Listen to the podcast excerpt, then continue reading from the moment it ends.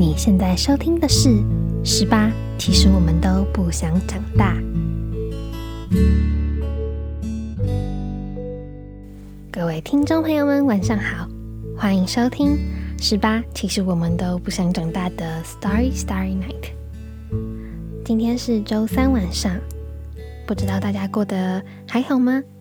每到周间的时候，总会觉得特别疲惫。说说自己最近的近况好了。嗯，周一的时候呢，我觉得这个礼拜有一种很特别的魔力，就是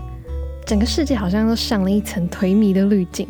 不管做什么都非常想睡觉。然后，即使我礼拜一有特别都不排课，就是晚上可能要上微积分以外，当天我做什么事情都无精打采的。但最后还是撑到了星期三，然后今天也。非常开心，就是又有 Starry Starry Night 了，就是我是现在一切都在轨道上，所以希望大家都可以继续支持我们，好牵强哦。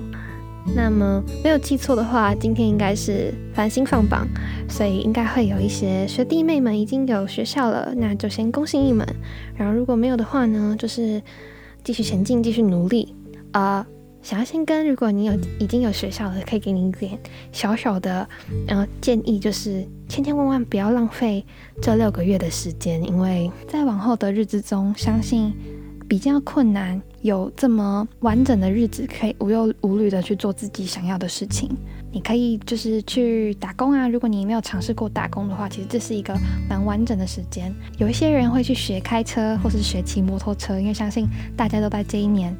这样。慢慢的要变成十八岁了，就是身边应该会有很多人已经十八岁，或是将要十八岁。那在这样子的年纪里，相信大家都会选择去考驾照，但就是小心上路。那除此之外，这段期间你可以很完整的看完一本书，就是好好的选一本书来看。在去年的时候，我就有运用这样子的时间，然后自己看了二三十本书，然后看完就有一种哇破纪录，蛮有成就感的。我觉得念书的时候会蛮蛮平静的，就是心情会平静蛮多的，所以很推荐大家。然后也可以看看电影啊等等的，就是多多的充实自己，不要把这段时间浪费掉了。对，你们也可以开始做 podcast 啊等等的，就是做自己想要或者喜欢的事情，这样子都很棒。那今天这集呢，最主要其实不是要跟繁星的同学说说话，主要是想跟学测啊还有职考的同学说说话。并没有就是排挤你们，但就是你们有大学了。那现在比较担心的人，可能就会是准备要呃面试的，或是准备备审的，跟职考的同学。职考的同学的话，就是先给你们说声加油，然后一定要记得休息。就我每一次都会讲到这个，就是一定要记得休息，然后不要累坏了，也不要给自己有。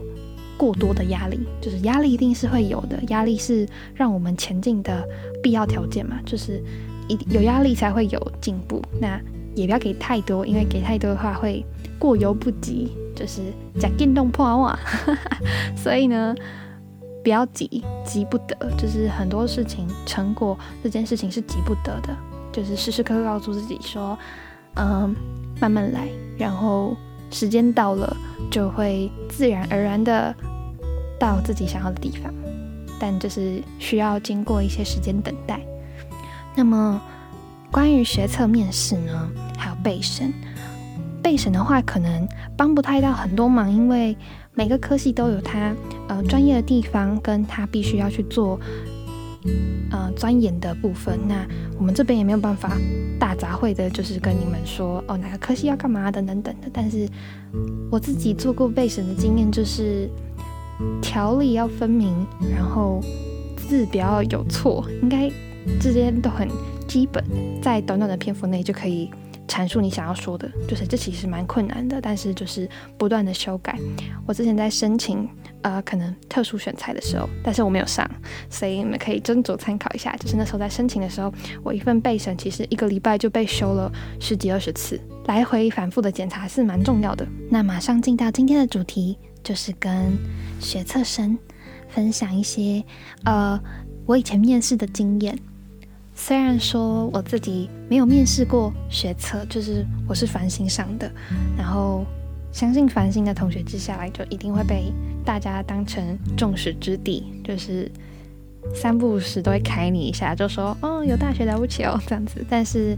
嗯，就是有大学，所以就能者多劳，就记得帮帮大家，帮帮班上，然后可以扫个地也好。就是那时候我们就是被当工具人，对，那。总而言之呢，说了这么多，今天的主题还是想要跟学测的朋友，就是分享一些面试前舒压的方式，以及面试的时候有一些小小的叮咛这样子。那这些舒压的小方法，当然不只受限于面试前，就是平常如果你感到很焦虑的时候，其实也可以试用。怕大家觉得我讲这个其实蛮不幸福的，因为我自己没有面试过嘛，我刚刚也讲了，但是我自己。面试过的经验的话，虽然性质不太一样，但是也有面试过，至少至少最少最少也有可能六七次。因为进到高中的时候，那时候要面一个，因为为了要进特别的班级，所以就有去面试。那除此之外呢，其实到呃有学校之后，我也有去可能日商的餐饮公司打工。现在也有因为进到一些组织，在那之前也要做可能网络的面试啊，或者是说，呃，面对面的面试。等下也可以跟大家分享一下。想要先跟大家分享几个，呃，应该是说小叮咛吧。面试的小叮咛就是，第一个一定要保持笑容，就是时时刻保持笑容，因为笑容其实是我们对外的第一个印象。有时候你会面试，你可能会面对到一些看起来很。慈祥、很和蔼的教授，或者是很和蔼的面试官，但是也有可能遇到那种时时刻刻都板着一张臭脸的面试官。那这个时候，我们还是要很厚着脸皮的继续保持微笑。就是虽然这个很假，但是没有办法，因为我们。就是我们是面试者嘛，然后我们又想要进到这个，不管是学校啊，或者是组织啊，或者是部门、公司等等的，所以笑容其实蛮重要的。然后为什么很重要呢？就是我之前在呃面日商公司的时候，然后日商公司我觉得就真的如大家对日本的刻板印象一样，就是他们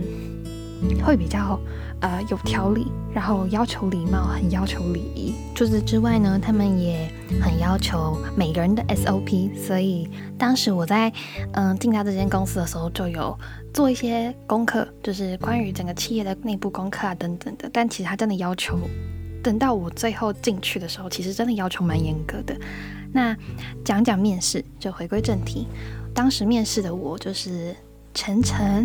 很努力的保持笑容。那这件事为什么很重要？是因为，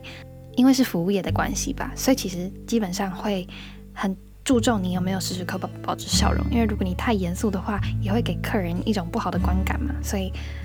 保持笑容很重要。那为什么在面试上也要保持笑容呢？我自己个人是因为我不管是之前有面过学弟妹，或者是自己成为面试者，就是保持笑容跟把状态放轻松，其实会让。整个对谈的过程中愉悦跟舒服，不管是对于面试者也好，或者是被面试者也好，就是笑容这件事情其实是打开彼此进一步的去聊天的，还蛮重要的一个管道跟媒介。因为笑容其实你先试出善意的时候，别人会感觉得到。那其实有一些面试官他们。就是可能没有那么友善，就是还是会板着一张脸，然后脸很臭。但是我觉得，如果这个时候你还是能保持你的笑容，然后沉着冷静的去面对的话，会对你嗯比较有帮助。嗯，那第二点呢，就是应该很多人都有听过，不要不懂装懂。那这个点我觉得很重要的原因，是因为面试我们的人其实。他们都比我们更了解这个领域，所以我们只要讲错一点点，然后又觉得自以为很了解这块领域的话，其实是很容易被，嗯，很容易被坑的。我觉得可以直接说你可能不太了解，或者是说你生活中有遇到哪一些跟他有相关联的，但你不确定是不是，但至少你在你生活中有跟他有一些连接，就不要很笃定、斩钉截铁的直接说哦，你多了解这个领域，因为其实很容易穿帮，然后。面试的人，面试你的人，其实也看得出来你是不是在捏造你所谓的啊学问。那第三点就是，我觉得这个是需要练习，我自己也练也在练习，就是不要过多的然后跟口头禅，然后想办法把自己的语速放慢，就是放缓放慢，但是也不要哦这么慢。可以慢慢的讲这一件事情，其实我自己也在学习。包括我录 podcast 的时候，有时候还是会偷偷的把自己的一些连接词过多的连接词剪掉。其实，呃，连接词太多会给人一种很繁荣的感觉，然后会，嗯，有时候我自己来，我不知道你们会不会，就是有些老师在上课的时候，他如果一直有重复的口头禅出现，你可能就不会这么的专注于他讲的内容。反倒是会去在乎他到底讲了几个连接词，我不知道你们有没有这种经验，但我曾经就是一整堂课都没有认真在听老师讲话，我就在那边数他这一堂课到底讲了几次，可能然后啊，或者是我我听了他讲了几次，可能啊哦什么，就是一些撞声词，就是我们可能尽可能避免去使用到它，嗯，这是我觉得面试中还蛮重要的三个需要注意的小地方吧。那我自己面试过的经验，就是刚刚除了讲到日商公司，他其实问到的东西还蛮呃普遍，就是你可能为什么想要来啊，然后你为什么会挑这间公司，诸如此类的面试问题。那这是我面打工的呃经验。那另外一个经验就是，可能假如说像我之前面的一个组织，那个组织就是 Teach for Taiwan，就是它是为台湾而教，跟教育有关的。那之后我也想要在这个 podcast 跟大家多多分享这个组织，因为嗯，我觉得蛮有意义的。那之后也会想办法录一个 podcast 跟大家介绍这个组织。我当初面试这个组织呢是呃网络面试，那其中他也会问一些呃你个人的可能相关的经验，或者是你怎么处理的方式。那细节跟 detail 就不多去做透露。我觉得在这一场面试中，我。体悟到很重要的一点是，你有没有办法从你自身跟你所有兴趣的领域去做故事上的连接？这个其实还蛮，嗯，蛮重要的。原因是因为，如果你自己跟这个议题或是这个科系本身有故事的话，讲起来会比较有说服力。就像我们听故事，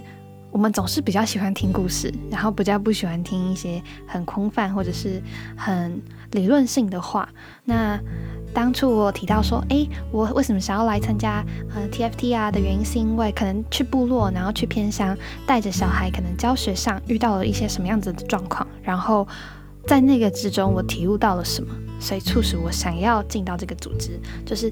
如果你有一个呃事发经过，你有一个故事去讲，跟你自己去做连接的话，其实对你面试的时候会比较有帮助。我自己啦，因为我自己对可能影视科也很有兴趣，所以我可能在很多的面试上，我都会，他们都会问说，哎，你们关注什么议题啊？我都会通通常我自己都会讲，我对台湾的影视产业是比较关注的。这之中其实就很考验自己的呃连接能力。其实。影视这一个方面对我而言，它其实可以扯非常的远，然后它的呃影响力也非常的大。它的呃可以相关连接到的科系，其实你怎么讲都多多少少可以碰得上边。但是你自己有没有特别关注什么样子的议题？然后为什么你会去关注它？然后它有什么东西？其实这些东西，如果你够了解的话。会对你面试比较有帮助，所以你可以想一下，诶，你自己关注什么议题啊，或者是你自己对什么样子的领域，嗯，有兴趣，然后深入深入的去准备功课，然后看一些可能报道或者是影片，我自己会。做的功课就是去网络上看那种懒人包，学习他们讲话的模式。因为我觉得之前有个 YouTube，就是台湾吧，应该蛮多人知道的。然后台湾吧他们讲述的故事，就是在短短的几分钟之内就可以把一个件事情的脉络讲清楚。然后这是我很乐意去学习的，所以我觉得你们也可以尝试看看，就是。呃，讲故事的能力其实可以从看影片的方式去做学习。那包括 TED Talk 也是，可是 TED Talk 可能时间再拉的稍微长一点，但面试的时间可能没有那么长，所以大家可以去啊试看看。那这边其实实质上跟呃内容上的东西真的没有办法帮助到大家太多，但是大家就可以斟酌参考一下。那想要想要跟大家分享一些嗯让你舒缓焦虑的方法。毕竟今天是周三晚上嘛，然后很累，所以大家如果在听这个 podcast 的话，也可以跟着一起啊学习舒压的方式。那第一个舒缓自己焦虑的方式呢，我还蛮推荐的一个，就是听音乐。那听音乐，其实我自己个人在听音乐的时候是很看接下来我必须要面对什么的。如果我今天很在很压抑、很压抑、很压抑，我在家里就会把音乐播得很大声，然后会播那种特别吵的音乐，然后特别嗨的音乐，然后就大声唱出来，或者是在房间里面然后跳舞，就是 这比较疯狂一点。但是那个时候你会真正的感觉到，呃，有一股压力被宣泄掉。如果你在面试前不畏惧的话，也是可以这么做。那如果呃你自己比较嗯。不太敢放松放开的话，我觉得可以听吵一点音乐，然后跟着唱。我自己是会这样子，但有些人可能不是，他可能就比较需要一点和缓的音乐。那在之前我们有访问过一个嗯来宾，然后之后也会嗯播出。然后那时候他有跟我们分享到说，他在那时候要考职考的时候，在那个考试的路上，就是。车内播的是他很不熟悉的音乐，所以他那时候其实感觉到压力非常的大。那我觉得其实我们也可以培养一个，就是你可能听到某些音乐会有安全感的那样子的音乐，其实对我们而言也会感受到可能比较放松吧。所以其实也蛮推荐大家去尝试看看的。除此之外呢，第二个方法想要推荐大家的就是深呼吸。这件事情，相信大家很常听过，然后以前也做过。深呼吸这一件事情，其实我觉得专注于呼吸是一个能在短时间内让自己平静下来的。但有时候你还是因为焦虑会去脑中胡思乱想。不过，如果你很焦虑的话，其实走到户外，然后去做吸吐的动作的时候，其实会对自己的嗯。心灵上或者是脑袋上会有一种净空的感觉，不知道大家有没有听过冥想 （meditation） 这一个运动？就它是一个蛮静态的运动，然后是专注自己所有可能身体肌肉的状态啊，或者是呼吸的状态。其实它讲起来很抽象，但我觉得在实施这项静态运动的时候，通常我会找一面啊，可能角落，找一面墙，然后面对墙，然后去做啊，把眼睛闭上啊，然后去做冥想的动作。就是这样，其实会让自己的思绪变得更清楚一些些。那这个方式也可以推荐给大家，就是如果你考试前真的很紧张，然后需要舒压的时候，那这个晚上其实如果你也因为要准备即将要面对的可能背审啊，或者是面试，你可能真的很紧张的时候，就尝试使用这种方法。第三个方法的话，其实如果是我面试前一定会做的，就是。多喝水，然后唱歌，放轻松，等等，你应该会想尽办法用很多各种不一样的方式。但我觉得最有用的就是转移目标。我自己会，我自己会视情况，然后如果我真的很需要一个人讲话的时候，我也必须找到一个人，然后跟他一直讲话，一直讲话，一直讲话，然后聊一些跟面试无关的东西。如果你已经万全的准备好的时候，嗯，但是。大家进到那个场场合，然后看到一排人坐在你前面，你一定超爆紧张的。不过我觉得，当你开始在讲的时候，你会有意识的自己慢慢的放松。那个时候，我觉得那个状态，如果你进到那样子的状态是非常好的。然后，如果你的身体已经开始有意识的在你的呃言语中慢慢放松的时候，我觉得就让它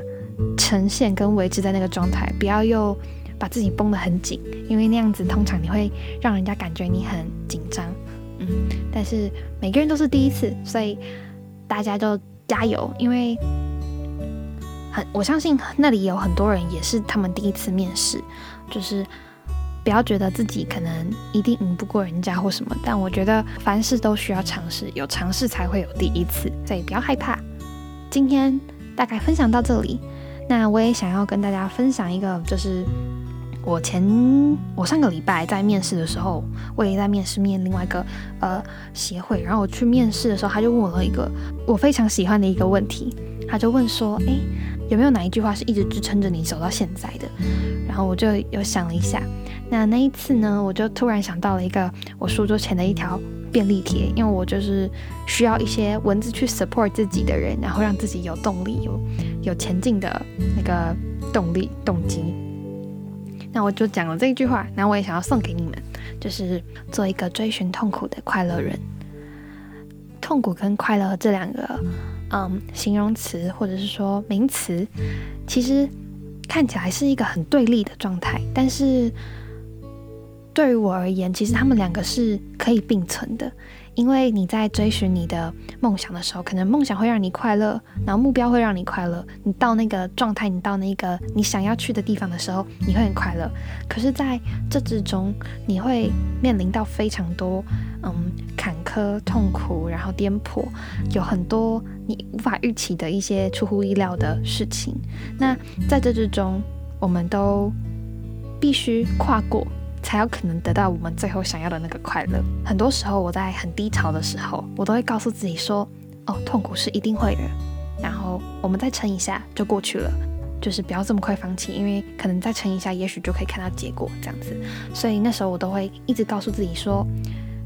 再一下就好了，再一下就好了，跨过这个坎就可以了。”这样子，很想要把这句话也分享给大家，就是有些快乐啊，或是有些我们想要的东西，它势必得经过一些痛苦才能。去走到那个地方，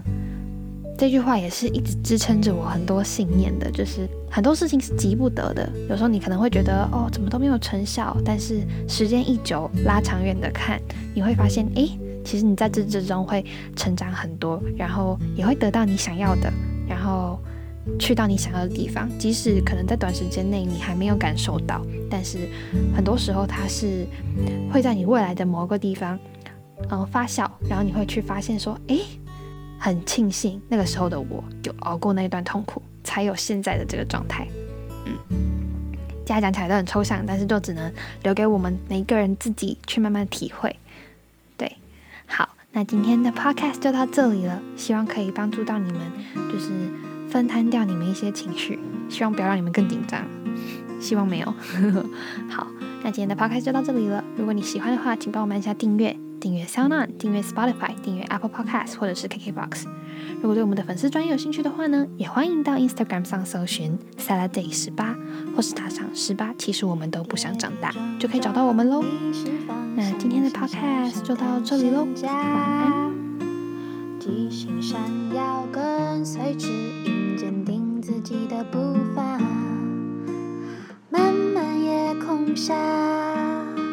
森林间，